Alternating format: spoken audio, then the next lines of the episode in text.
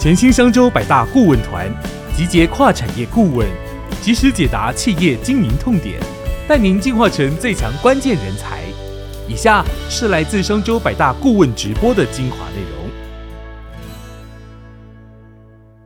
欢迎大家加入今天的百大顾问直播。今天我们要谈的是一个呃。ESG 相关的主题，那邀请到的是全球精品咖啡 Nespresso 这个品牌。他告诉你说，哎，他们在今年二零二二年的时候呢，达到了每一杯咖啡都是碳中和咖啡，而且他把这个国际的这个永续的这个。国际品牌永续策略，然后实际的落实到呃在地化跟在地的供应链一起合作来实践近零碳排。那今天邀请到的呢是 Nespresso 台湾事业部总监卢汉宁 Matt，Matt 跟大家打个招呼。你好，大家好。对，那呃，我觉得 Nespresso 是一个嗯，我觉得他今天分享非常有趣，因为其实大家知道 B 型企业很多很少数有这种国际的。精品的品牌，它是获得 B 型企业的认证，所以待会 Mate 会来分享说，哎，到底 Nespresso 为什么要做这件事情，以及他们是怎么去获得这个 B 型企业的认证，而且重点是他怎么在全球的不同国家跟地区都去跟在地的供应链合作，然后把这些国际品牌永续策略成功落实，然后在地化，然后达到你手上的每一杯 Nespresso 胶囊咖啡都是百分之百的碳中和。我觉得这是一个非常了不起的成绩。那待会 Mate 就会分享说，他们在整个咖啡从制造到产地，然后到整个你在享用，然后到回收，这整个旅程，他们到底都做了哪些事情？好，那我接下来的时间就交给 Matt。先说一杯咖啡如何实现碳中和，这并且刚才已经提到，我们今年呃正式成为 B 型企业这个过程这样子。大家在开始之前呢，都还想问一下大家，就是大家知道我们吗？那 是我们吗？我们是一间呃，一九八六年的来自瑞士的顶级的咖啡品牌。今呃，那咖啡品牌特别是我们使用的方式是用的是咖啡胶囊的方式。那为什么为什么大家一定会想说，咖啡市面上看到的为什么一定要用这个胶囊的方式呢？啊，这边也分享一个一个这个一个原因哈，就是因为咖啡在研磨之后，我们都知道研研磨完的咖啡之后呢，它香气开始释放，也就是也就是呃，大家都知道，其实任何呃的。呃，刚刚处理完新鲜的东西，它都会进行一个氧化过程。那 Nespresso 的做法则是在全世界，就是在收集顶级咖啡之后呢，统一来到我们的瑞士工厂，在研磨完之后呢，在它最新鲜那一瞬间，我们将用铝式胶囊把它给封封存起来，让它咖啡的香气都是封存在。这个胶囊中也也让在世界各地每个地方想用到你 Espresso 咖啡的人都可以得到它这个咖啡最好的香气。透过我们专属的咖啡机，然后加压萃取，啊，这才是我这是我们呃能够把这个产地的这个咖啡的味道呢是最好方式呈现到各位的各位的手上的消费者手中啊。所以这是一个为什么要使用那个胶囊的方这个形式的方式啊，这个你可以解释一下这样子。那。呃，在我们进入今天主题之前，我还是很快介绍一下品牌本身着重的四个比较重要的这个经营的方向哈。除了我们在呃，持续提供高品质顶级咖啡。那我们做型咖啡，它透过胶囊方式，而且我们持续的推陈出新。在咖啡选择上来说呢，我们在呃现在目前的三个三个产线上都有超过三十种的咖啡选择之外，咖啡机也是持续的推陈出新。呃，在过程中也是里面包含永续的思路在里面，不断的使用更多的再生回收的材质来制造我们的产品，并且呢，在商用部分来说呢，我们在二零一八年成为米其林的。呃，合作伙伴至今呢已经五年了哈，那现在也是很多五星级餐厅啊、五星级饭店以及各种精致餐饮餐厅的一个合作伙伴，当然也有很多办公室的伙伴也是我们的客户这样子。但今天我们要展开的其实是我们最后这一个话题，就是永续落实与承诺。也因为这样子的承诺和这样子相对应的背后相对应的行动，能让能让我们能够到达 B 型企业的认证，但其中。有一个非常重要的一个里程碑，在今年也达成哦。二零二二年对于 Nespresso 来说是一个非常丰收的一年，也是非常忙碌，但是非常丰收一年。我们在今年的四月份呢，通过了 B 型企业认证。那今年的十月份呢，则是达到了实现了碳中和的承诺。那承诺我们承诺许久，在终于今年终于可以可以达到这个达到这个对我们的会员，对爱我们的会员能够说到做出这件事情了。那呃。刚才我们有聊到，刚会前我看那个雨婷有聊到这个部分，就是哎，我们碳中和这个事情呢，我还是还是要分析一下，分分享一下什么叫碳中和，常常听到对吧？那很多任何企业它只要输出碳中和，它究竟达到了什么条件哦？那我们都知道，所有的公司企业在做商业活动的时候呢，都会有一个碳排放的动作，然后另外有碳排放的进程。你只要制造，你只要去采购，你只要运运送，都会有。那碳中和的过程中，很重要就是你要透过使用再生能源，要通过植树来做过一些碳抵减的的的的部分，来去综合你原本所判出呃制造出来的碳排。而这过程中，呃，你制作做了这些体检动作之后，你还是要需要去做一个盘查的动作，然后呢，你到最后确保说，OK，你的商业活动过程中确实对这环境中的碳量呢是不增不减的情况下，你才可以 claim 成为碳中和，才说你是一个碳中和的部分。所以现今天呢，大家每每个人手上喝的每一杯 Nespresso 咖啡都是实现碳中和的承诺。所以我每泡一杯胶囊咖啡，它都是碳中和的，你我都没有对地球造成在更更多的碳排。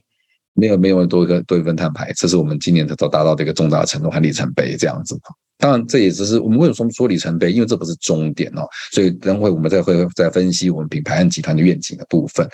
那回到今天的主题，B 型企业认证。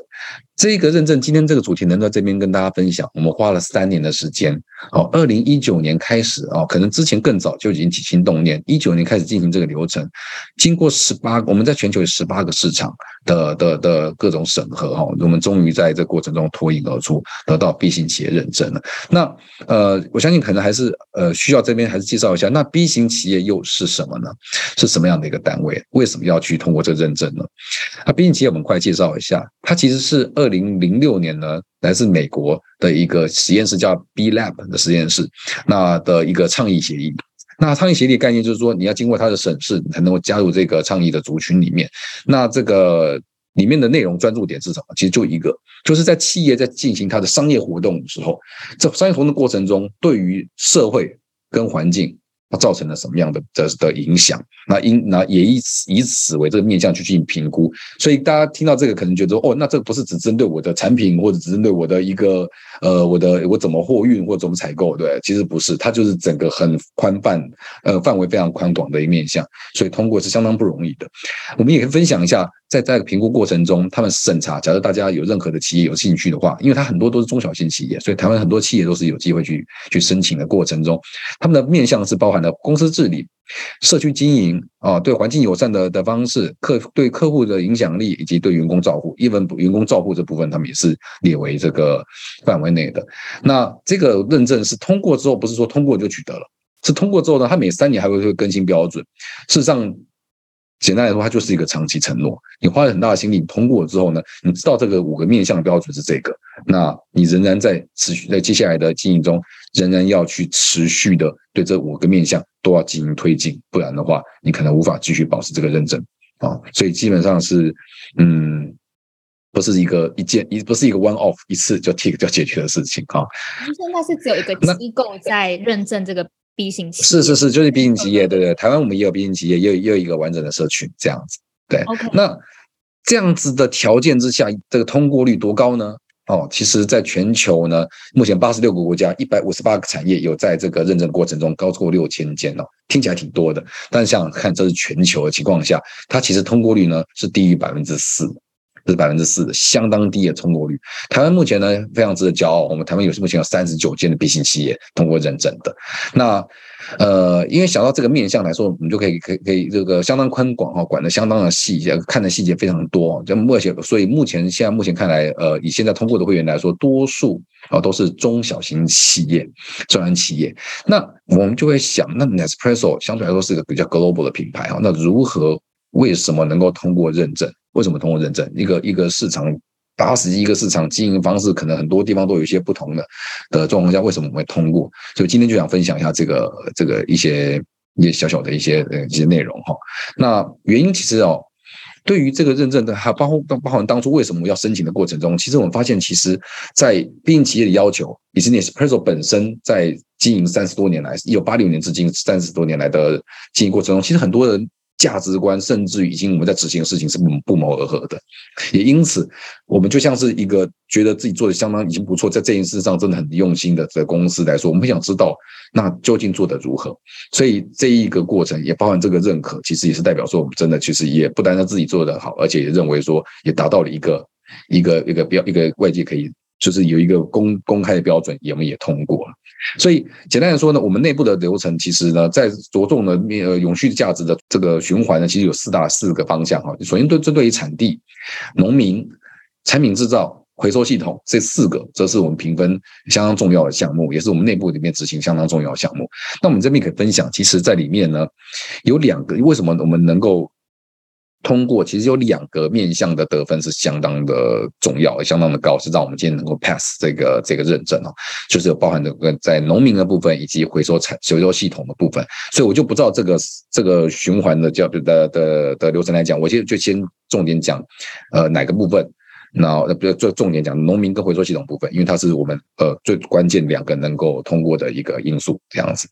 好。那么说到农民，呃，早在二零零三年，在想想看，二零零三年我在永续的话题事实上还没有这么的热的时候呢，其实我们当初呃那间我们就已经开始寻求永续的的行动了。那当初永续一开始想的事情是，我们要让咖啡的品质永续，就是我们要持持续长远的能够提提供不单单是高品质咖啡，而且是要持续的都能那么做哦。任何事情做一次好，比较简单。你要每一次都做得很好是很难，所以咖啡品质是必须一定要维持在这标准情况下。我们开始了 Triple A Program，这里面有个很重要的思路，就是咖啡的品质要靠咖啡产地而来。那咖啡产地的种植出来咖啡，那是要靠我们的咖啡农才能够。呃，达到这样维持这样子的条件，所以其实，比如说我们要告做呃，要要所谓维持咖啡品质，可其实我们要做的事情是，我们不单单只能照顾这个咖啡或照顾这个农地，我们其实重点是要照顾这些农民啊，这些农民的部分。那因此呢，我们携手咖啡农，然后请农业学家一起。展开了长期的合作关系，对全球的十八个国家的农民的部分。那今天这边直接放出来是，哎，我们看到现在有十万，以十四万个农民加入十八国。回到二零零三年的时候，其实刚开始的时候，我们是从三百位农民开始的。那逐逐渐的二十年走到今天，所以对于整个我们的呃供应链上面来说的品质来说呢，就是也产生了非常根源性的改变。至今呢，Nespresso 有百分之九十二点五的咖啡是来自于我们自己的这个 Triple A Program 永续保持计划里面的咖啡农的种子。特殊之处就在于这个地方。你说你要照顾人，其实人说穿了，我们都要生存。那咖啡农，你说你照顾他，你给他技术啊。我们更做一件事情，就是，呃，我们其实不单单是提供技术，我们也提供买回，所以这件事情相当重要，因为你基本上保持保障它的生计，也就是说，你愿意让它改变耕种方式，比较用一种比较友善的方式种植，比较不破坏呃环境的方式种植的情况下，你确保这个种植出来的成果，你还愿意收购，而且我们在。呃，这个 Fair Trade 啊，这个公平贸易组织策略联盟的监督之下呢，我们提供的是高于一般生豆价格三十到四十 percent 的买价。好，你不但维持生计，而且能够让它在可能需要多做一些事情，能够让这个种植呢更加的有机、更加的天然的过程中呢，所付出的努力呢，我们也让它在这个买价中能得到，能得到这个 reward，能得到这个这个回报。这样算是气做咖啡的概念吗？对对对，这这个我我刚才对刚刚也聊到，这其实这这这个算是也，我觉得如果他今天决定是卖回给我们的话，那就是弃作，因为弃作本身是一个合约行为，就是说我们基本上刚开始在订约的时候就是要买卖，就双方一定要呃递交那个承诺嘛，对吧？可是 Nespresso 的部分是在边，我们这边用字特别提，特别写的是提供提供，所以其实我们在维护产地的过程中，我们提供了一个一个比较。呃，高于市场是买价，但是并不是强迫买回的行动，哦，不强强迫买回行动，所以这个也是呃，也是涉及到公平贸易组织我们这边的监督之下呢。你你给这些 support，不代表你一定要去呃全数买回，所以这个部分我们其实呃做的，我觉得是一个比较开放式的做法，这样子，所以不完全是属于弃作的范围。当然，我也许有一些部分是呃，那个农民本身就说，你知道吗？我们就是跟你合作，其实你持续的帮我们协助，甚至于我们有些。呃，咖啡的呃器材啊，棚架，我们甚至会呃，所以会提供的情况下呢，那那个可能情况下，他说那 OK 呢，我就直接是呃，我的产量都是由你这边来收购那个部分，那可能就会形成七座的部分，但并不是所有的我们的 Triple A Program 里面的农民都是这样的条件，所以事实上是有选择的，有 option 的。OK，那第二个原因呢，就是回收系统哦，就回收系统。讲到回收这件事情啊，这个我们都想到的都是政府，对吧？那我们在一九一九九一年开始呢，启动了回收的计划。那至今呢，已经超过全球超过十万个点哦，那时间超过了三十年。那对于企业决定本身回收这件事情本身的的这个事情的决策呢，就是一个相当相当有呃重要的一个一个一一个一个切点哦。你要想想看，我们开启一间公司，第一个想的就是想到需求是什么。诶，为了满足这需求，我去研发，然后创立一个 sample，然后开始去生产，对吧？大量生产，然后销售，对吧？然后比较没有听到哪个，所以我们公司每个公司都会有这个业务经理，对不对？销售经理，对吧？营销总监，对不对？但比较少听到公司有时候回收总监嘛，回收经理，对，回收部哈，那专门做这个行业的。不说哈，这个，但是呢，但是我们事实上也不是，当然显然我们也不是专门专业回收户哈。但是我们在回收体系这件事情上呢，在在这个公司的三十年来，一直都是一个呃，在经营上没有 non-negotiable 没有讨论的空间的一个事情。就是我们 Espresso 在每个市场中就是要做这件事情。那如何找到合适的事情做，那就是我们每一个市场里面的管理团队的责任。所以呃，提供。奖励机制在我们活动中呢，只要做活在在我们的会员活动中，只要你做的回收动作，事实上我们都会提供这个 reward 的部分。等会我会提到一些部分的细节。那我们并且在当地会寻找专业回收厂来做分离和分离的动作。而这一点，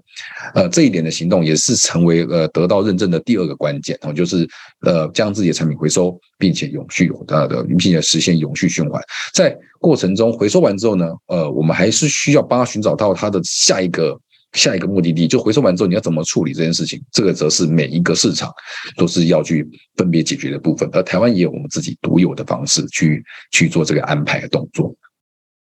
那第三个则是得到产地的部分哦。刚才两个得分得最多，但其实产地来说的话，也是也是相当的呃相当不容易的。我们都知道，呃，我们在世界各地很多地方的都有很好的咖啡品质，有很好的风土，种植出来很好的味道，大家都每次很 enjoy。我们现在很常常流刚刚流行的就 single origin 对吧？单一产区系列的哈，在不单不单是 Nespresso，很多牌子都都有看到。但是我们现在看到以下这些国家的名字：哥伦比亚、津巴威、乌干达。古巴哦，听起来都不像是接下来可以出国你会想去的第一个选择吧，对吧？那也就是因为这样子，我们发现这些地方都有一个共同的特点，就是它一的就是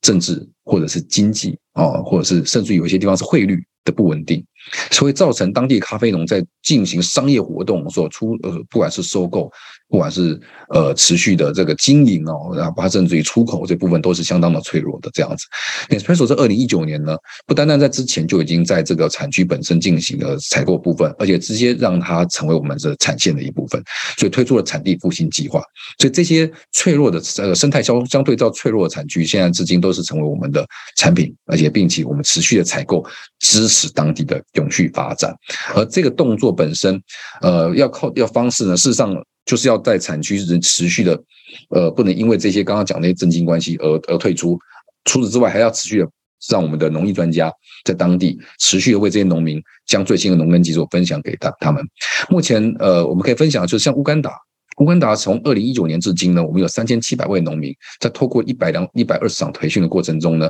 持续的给他们提供这样的教育，而且持续的跟他们在接触。那哥伦比亚部分，我们有一千超过一千名农民呢，也是有经过这个呃我们的那个农地实作的耕种部分，也是分享最新的技术，提升了阿拉比卡豆的的水洗的方式，进而甚至于提升它的可以使用的品质，这样子。所以这些都是我们在这些特定的产区所提供的一些。呃的一些知识部分，当然这边还有一些分享部分，就是一些因为有一些农耕专家会告诉你，有些地方种植的这个这种植植物的时候呢，你尽量不要只种的是单一的植物，你还是要保持生态的多样性，且甚至于是植物的多样性，这样子呢可以帮助土地啊更好的富裕，而且避免使用。我们会在我们 Triple A Program 的农民，我们会会去衡量避免使用化学肥料。而且破坏这种植地，不让不让我们大家都是竭泽而渔，而是我们要是长长久久的，是能够持续的产出之外，还能够保持这个土地的地力仍然是相当的充足的。最后则是产品制造，因为使用的这个产品包材仍是贵金属，那我们能做什么呢？其实至今呢，我们现在目前的呃，我们现在经典系列的部分呢，就是像这样子的形状的部分，已经有百分之八十使用再生铝制造了啊。那我们最新推出的 Virtual Line，也是我们的创意美式。大杯咖啡的系列的部分呢，这边已经到达百分之八十五是再生率的部分了。好，那所以事实上，在这个在我们使用的每杯咖啡的过程中，它事实上是很大量的比例都是使用再生的铝的部分。在这边分享一个小小的一个呃小小一个知识，也是我进公司才知道的，就是其实再生铝哈，在使用事实上是相当环保的。原因是因为我们使用原生铝的话，原生铝的话，它使用的能源能耗假设是一百，当我们在它回收之后再使用再生铝的时候呢，它能耗只需要百分之五，只需要五 percent 的能耗。所以这件事情对于整个整个我们整个集团已经全部转向再生铝，而且不断的提升在再生铝的的比重的情况下，也是会大大的减少碳排放，也是在我们在产品制造方所做出的努力。好，那我们刚才讲了那么多，哎，国际企业讲的好像都不是跟台湾在地有关的事情，对吧？啊，这样就是这个重点要来了啊。好，那 Special 台湾的团队在二零一二年呢，launch 在这个市场中。也在当场就开，当时就开始寻找在台湾如何实现这一个一个流程，所以因此呢，呃，很骄傲的告诉呃分享给各位哈，这是我们台湾团队的的累积，这今天的分等分享的成果，就是我们有一个咖啡完美旅程的部分。那完美旅程的部分呢，我们这边很快的分享，因为我们的产品相对来说是单纯的，你看到完美回收、完美管道呢，这个就在于是如何把产品收回来的部分。那第二个下面则说我如何我们把收回来的部分呢，把它分解成第一个是咖啡渣。第二个是铝制品，我们如何给它第二次生命？所以这个是我们呃分享的重点。那首先你要把它收回来，这件事情一定要让我们的会员们轻松的回收。从二零一九年开始跟中华邮政之前就是可以有合作过，就是我们的这个实体的邮局的部分。但是二零一九年开始呢，也后来也应用到疫情关系，我们开始跟 i 邮箱的合作，至今台湾超过两千四百个据点。好，回收据点基本上在家里的附近，甚至于在百货公司以及各种交通要点都可以可以找得到。那里面所付出，只要只要会员们拿着我们的会我们的回收胶囊去回收之后呢，会员的邮资会由我们 Espresso 做支付的动作。哎，也让这也因为这个部分的渗透率越来越高，也让我们的回收率也是节节的攀升。这是一个非常重要的一个重点。那。企业用户来说，那就更好了。你哎呦，相同不用去哈，只要是我们企业用户呢，各大饭店啊，各大的那个精致餐饮的部分是由我们直接去做回收的动作。那回收之后的动作呢，呃，就是还是会把我们制成的二次商品还是会回到我们的客户手上。那这些回收之后的这种的的产品，也都会呃，在这个 Rethink 这边的部分，我们在今年跟他做了一个合作，这是一个国内非常知名的这个环保的 NGO。那也为了要推广。回收胶囊的胶囊的回收意识呢，我们也是把它给解构，来做一个分享，在这个在那个 Rethink，非常感谢啊，这个重新思考这个团队的帮助，然后让我们能够有机会能够在这个社群的社群上做推广之外呢，未来也有可能会有实体的混合的这个的讲座部分，也提升我们的爱用者的回收行动。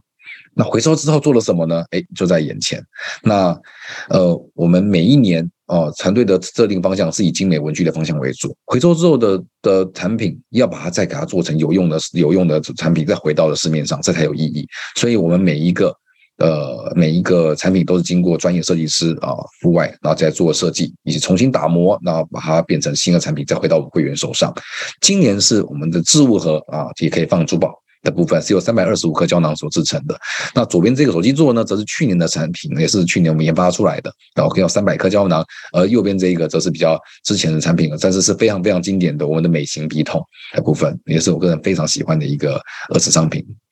那咖啡渣呢，其实是相对来说比较难处理的部分。所有人想到咖啡渣，包含之前的分享的过程中，我都问到大家：如果你们现在拿到咖啡渣，你会去做什么呢？那大家都想第一个都是堆肥，没错，这也是我们当初在二零一五年开始的时候呢，也是先用堆肥的动作。但随着我们的会员回收率不断的上升，我们就开始在想。除了堆肥之外，有没办法有更多可应用的场景？所以在一二零一九年跟台大园艺系开始合作，好，那林教授的的的的带领之下呢，团队呢在三年后的今天，今年终于达到了一个呃可以分享的状态。我们在四月份的时候进行了一个呃媒体的分享会，而且当天就把媒体分享的成果呢也分也做了一个工作坊分享给农有机农，那结果是。透过研发，那这个当然不能直接使用哦，你还是要研发有有蒸馏、有进出的方式，学术研究的方式来来说的话，对于那个植物来说，事实上有增加它的鲜种的的结果。像小像是空心菜，那它就是个其鲜种会增加一百零五。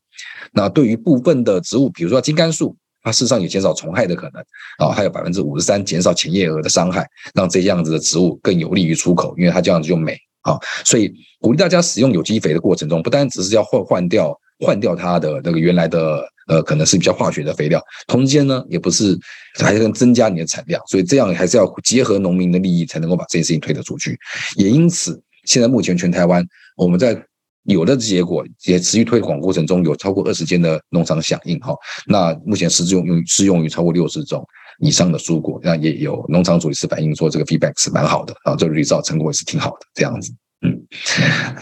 所以我们从一九八六年开始至今，从追求最好完美的咖啡，拥有一个好产品，想对想成为世界上最好的的的企业哈，变成现在的方向是我们希望也成为不单单是最好的企业，也希望能成为对世界也最好的企业。所以这一切呢的驱动力不单单是来自于我们的品牌的呃供应链、品牌在市场里面的努力，并且呢能够透过各种回收的动作以及回收之后的二次商品的的的的创造，然后能够把环境提供永续的影响。在今年的十月一号是我们的国际咖啡日哈，那国际咖啡日我们大家都可以在手在各种讯息上看看到各种买一送一的这个的活动哈啊，当然这是一个很好的一个时间点来做一个很好的促销，但是呢。呃，随着气候变迁的会议在今年举行，那我们看到过程中其实现有很多事情都遇到相当大的困难啊。这过程中一定会分享很多现在我们面临的一些事实啊，事实上是蛮蛮蛮辛苦的。环境变迁的速度、恶化速度比我们想象中更快啊。呃，刚才也聊到那个生物多样性的部分啊，这 COP 二十五的部分其实也是反映出一样的事实，这都来自于环境污染。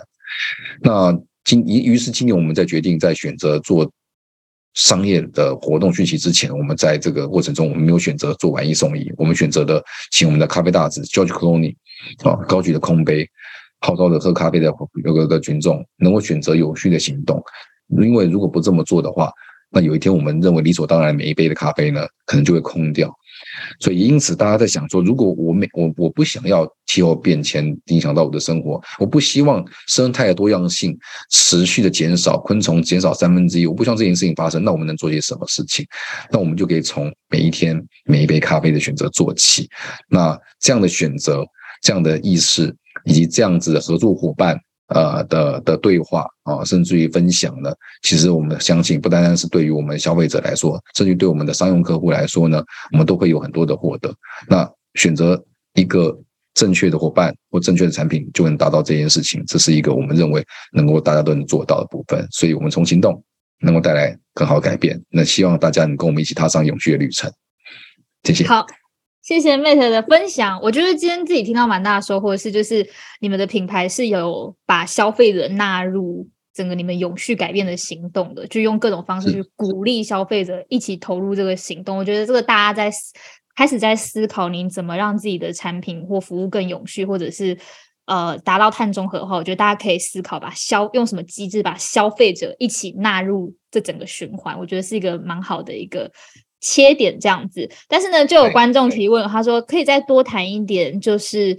呃，你们的消费者做回收这件事的奖励机制嘛？因为，对吧？大家要到底要怎么鼓励消费者愿意多多回收，愿意多多参与这样的行动呢？你给他什么样 credit 的？嗯。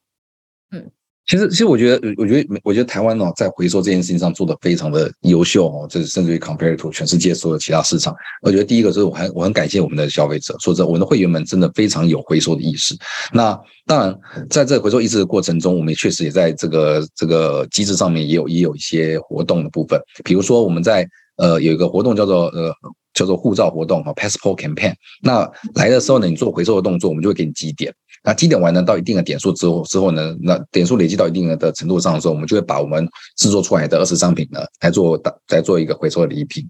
那，这个是这所以这是一个透过购买、透过回收、透过一些活动啊，就可以就可以让我们把这个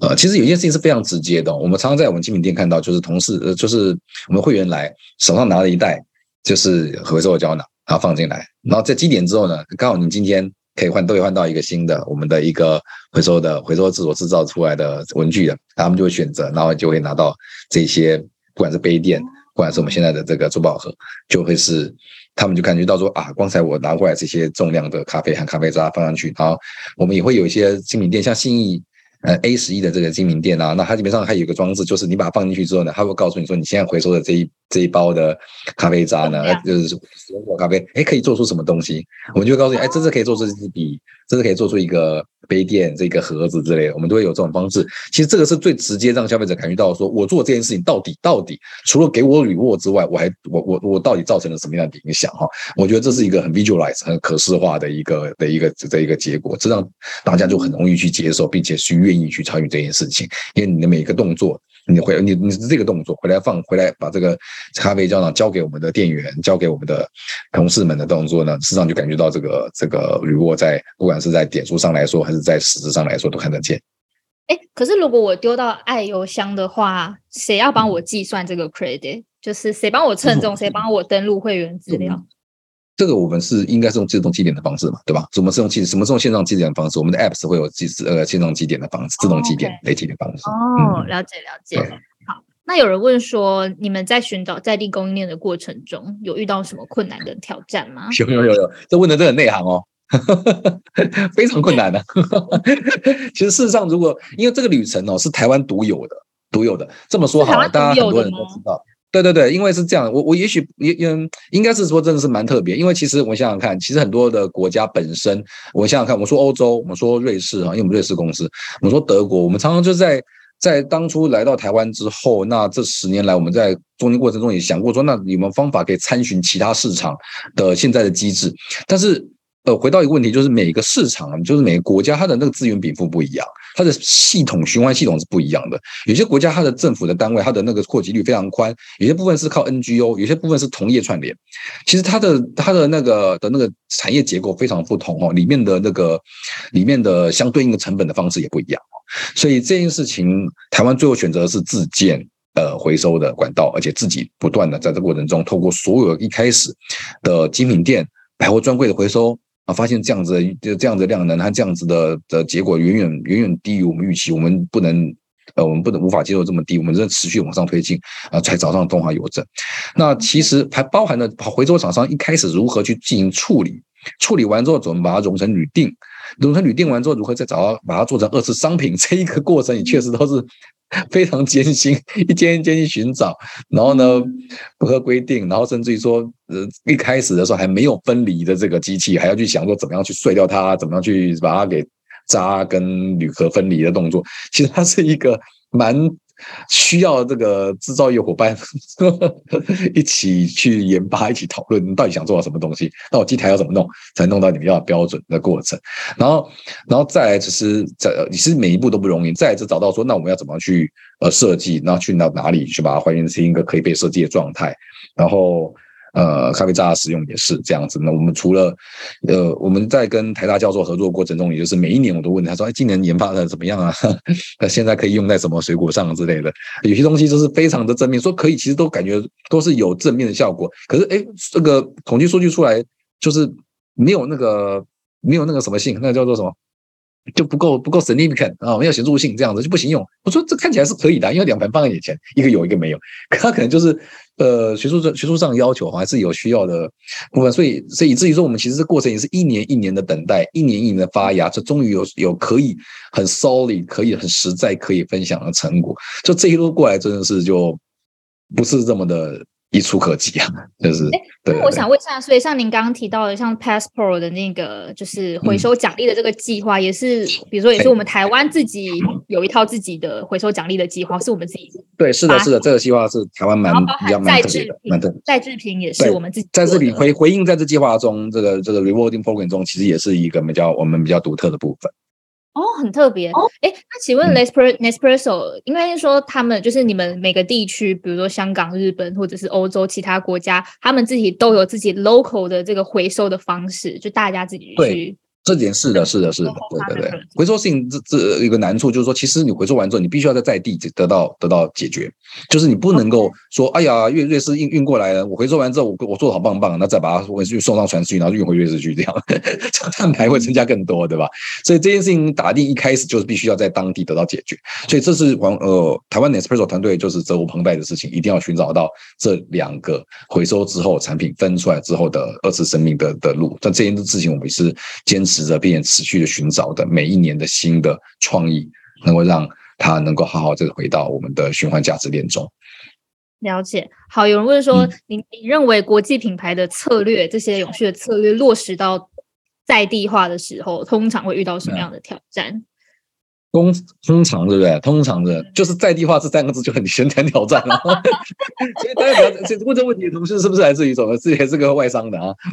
就是他们确实在总部来说呢，他的在创造，不管是欧洲公司、美国公司、日本公司，他一定有他的整个的经营的 philosophy，他的经营的原则、大条件怎么之类的。有些东西你是，所以我们必须要在在地化的过程中，因为你又全球化，你又在地化，不觉得很冲突吗？对不对？对，所以你在中间要寻求到一个一个一个一个点，然后大家能够在地化能接受，但是中间还认还是认为说，OK，你确实还是个 global brand 的过程，这其实是一个非常难以拿捏的的的过程。而且还有一件事情就是，你既然是 global 来的公司，你就外来的，你事实上当地的本身的的资源就不像是。本地公司的有那么多的 connection 哦，所以这件事情让我们在从这个过程中去寻求到说异业的过程中怎么结合，呃，谁是这个样子方面的专家，我们这部分就真的就是比较比较蒙着的去找到这样子的同伙伴。那很高兴，其实一五年的现在陆陆续续找到了这个愿意配合我们一起合作伙伴，到现在转眼也是。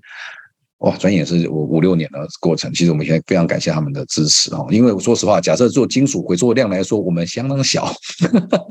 相当小，就是台湾半导体产业嘛，就是我们很多很多的很多的产品，其实那个回收来说的话，它的那个它本身的那个金属含量，金属含量肯定是高很多嘛，对吧？所以我们就这么一点铝，其实就是特别这角度特别的不容易啊，比较刁钻的角度这样子，要配合的话，要要求又多这样子。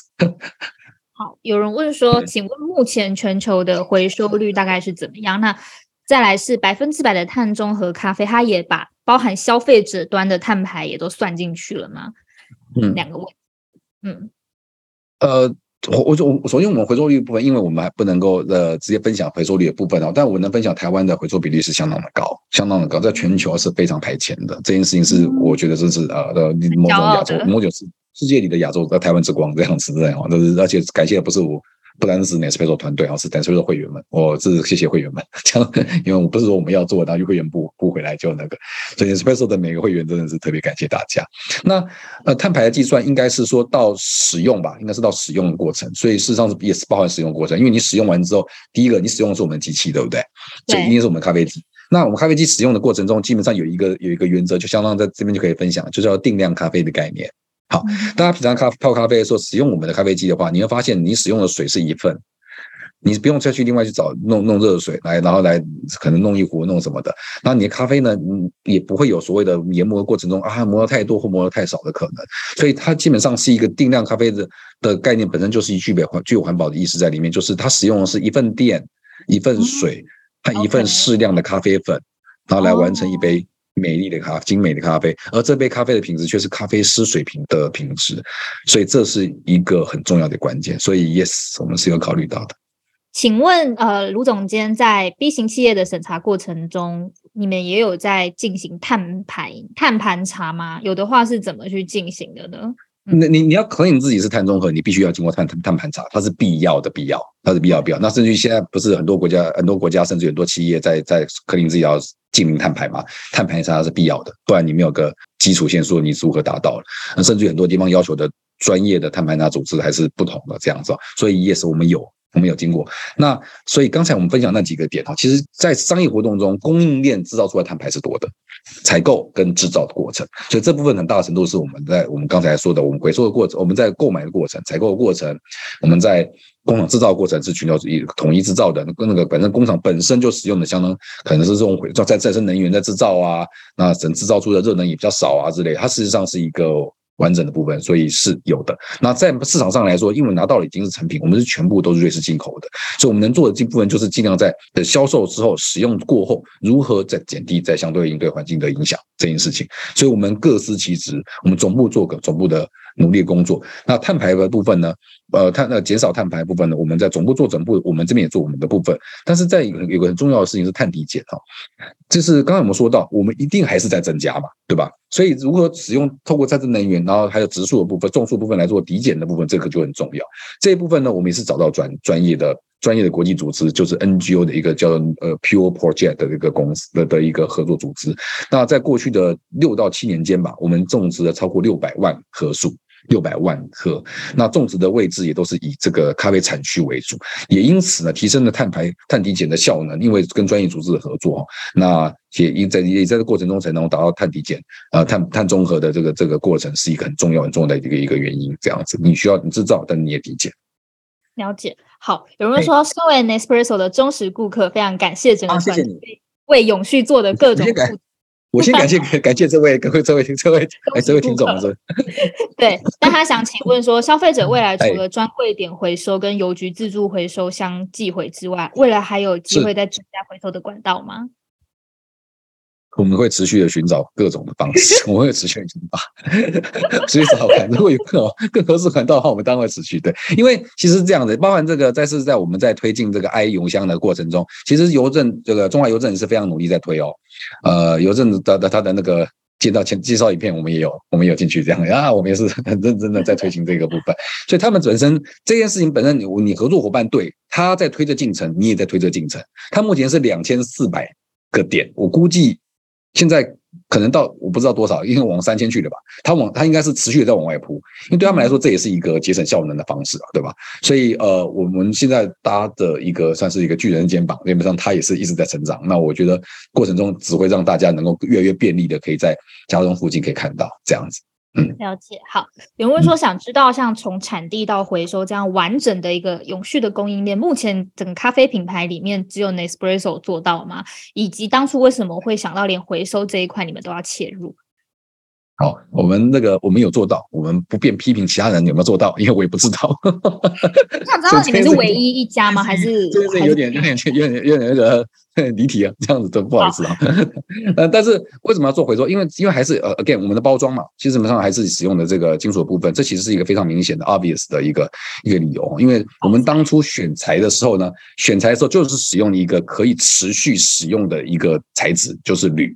铝是一个。在地球上，它完全可以持续使用的部分。你要毁形，你把它熔掉，它可以再持续使用。所以它是一个有持续性，本身材质就是一个呃有有环保有环保概念的的，也可以持续使用的概念的的的一个这个这个物质。所以既然你使用这样物质，你当然是想办法要把它给收回来，然后然后再使用它这样子。所以想法上是这样。多次被再制回收，再制回收，它是可以多次。对对，所以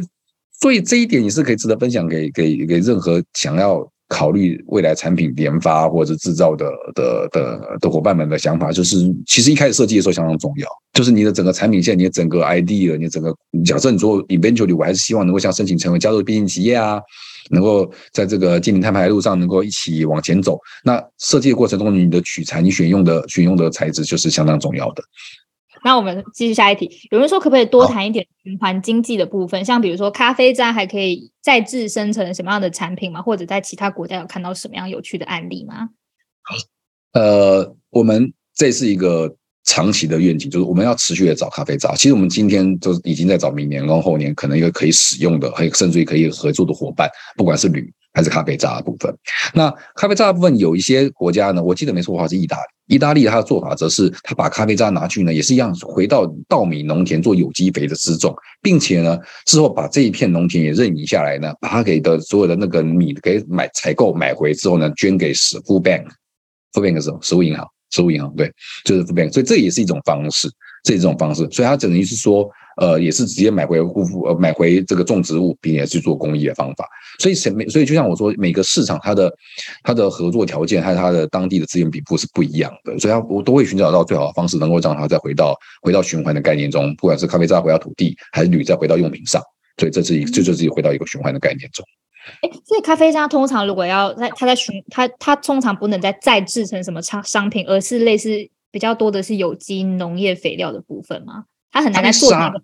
的商品。对对对，我们在今年呢有也是季也做了一个永续展，在永续展过程中，我们的我们的主题是未来花园。在未来花园的想象中，就是在所有的这些未来的世界中，那花园里我们可以使用到的材质中有哪一些可以再来自于我们这两个厂商品的的部分？在当场过程中，其实呃那那那个那个一面其实很重要，就是让大家可以充满想象，说我们可以成为什么样的。商品，所以那次的展展场也有也有也有很多的合作合力伙合作伙伴来，也是让参展的同时可以看到说这些东西这些这些可能的商品都可以是未来我们可以发展的方向，不管是咖啡渣变成咖啡沙，还是铝呢可以成为建材里面的一部分，它实际上能够使用发泡的发泡铝的概念、发泡铝锭的概念的情况下，它的支撑力是可以去进入建材中的。那这些东西就是现在台湾，因为台湾这方面技术相当的好哈，不，所以我们也在寻找这样的过程，看能不能够从中去呃，因为我们提炼出来的铝锭还是在这方面是已经到了一个可以立即使用的状态，所以在应用场景上来说，我们也是在持续的的跟伙伴们在新的伙伴们在接触和了解。那咖啡沙咖啡渣也是，因为现在大家看到有些鞋子或者是一些一些布料，实际上是有咖啡沙的成分的情况下，其实可以入的。那有一场房间你看有些咖啡杯嘛，杯本身也是有用咖啡入的进去的方式用台子的，对不对？所以这些也都是我们在呃在持续的关注，而且持续寻找合作伙伴的过程。译者请洽 Nespresso 行销团队，谢谢。Nespresso 在对旧有咖啡机本身的修理或整新有琢磨吗？或者是比如说，如果可以利用整新的方式延长使用寿命，是否也可能是一个环保的？方式呢？他们很认真在帮你们想新的环保的方法。首先第一个，我们新的咖啡机的推陈出新的过程中，不单单只是推出新的功能或新的样子，其实在新的咖啡机里面所使用的再生的材质已经越来越多了。不管是再生塑胶或者离论金属，它基基本上就是大大的开始在推进这个每一台咖啡机里面的。可降解或者可再使用的材质的部分，所以当你换新咖啡机之后，它事实上就是比原来咖啡机一定是更有更新的这个永续力哈。那你原来就有咖啡机的部分，当然能维修，能来继续使用，这当然是一个很环保的方式。但是如果是已经到一个年纪的情况下呢，我们也有呃 machine upgrade，我们可以再升级，然后用新的咖啡的咖啡机的部分这样子。所以其实不管是维修部分也还来说也好，还是这个。还是说可以换呃，经过通过升级的的的的一个 offer，然后可以变成一个新的咖啡机，它都会达到这样的目的，这样子。但我们家咖啡机还蛮耐的啦。OK，不太容易坏。了解。最后我们最后回答两题，有人问说，家中的使用过的咖啡囊是可以回收，那如果我产生的咖啡渣要怎么让你们再利用呢？目前有有有有有方法吗？还是我们就只能自己处理掉？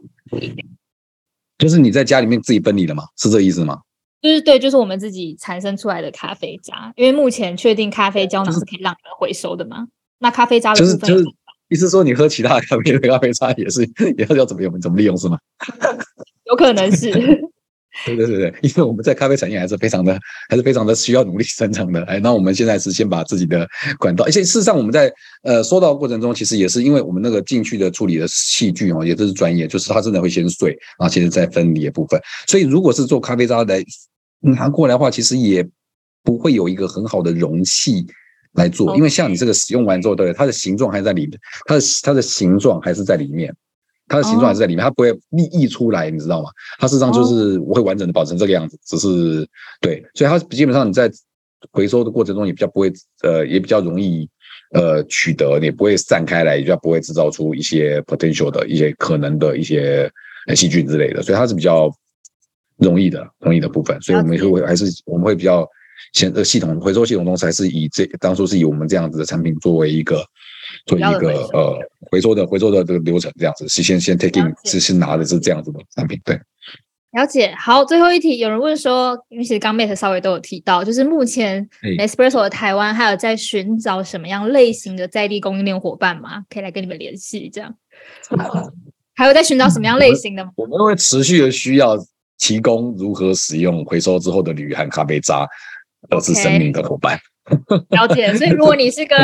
铝的回收，或者你整个是你可以参与到整个回收系统的一部分，不管是物流或者是处理的部分，或是咖啡渣。如果你对于分解这个这么样小小的碎碎的，有时候还有点这个水分的那个的产品有专业的话，我们也欢迎。或者是零售点，零售点也有可能吗？零售点是做回收吗？这意思吗？对啊，就是比如说。就是它本身是一个连锁，他决定他把他的 chain store 来给我做回收的用途，是这个意思吗？OK 啊，有兴趣也可以来找 Nespresso 的伙伴合作。好，非常谢谢 Mate 的分享，那谢谢大家，拜拜。谢谢依婷，谢谢大家，拜拜。拜。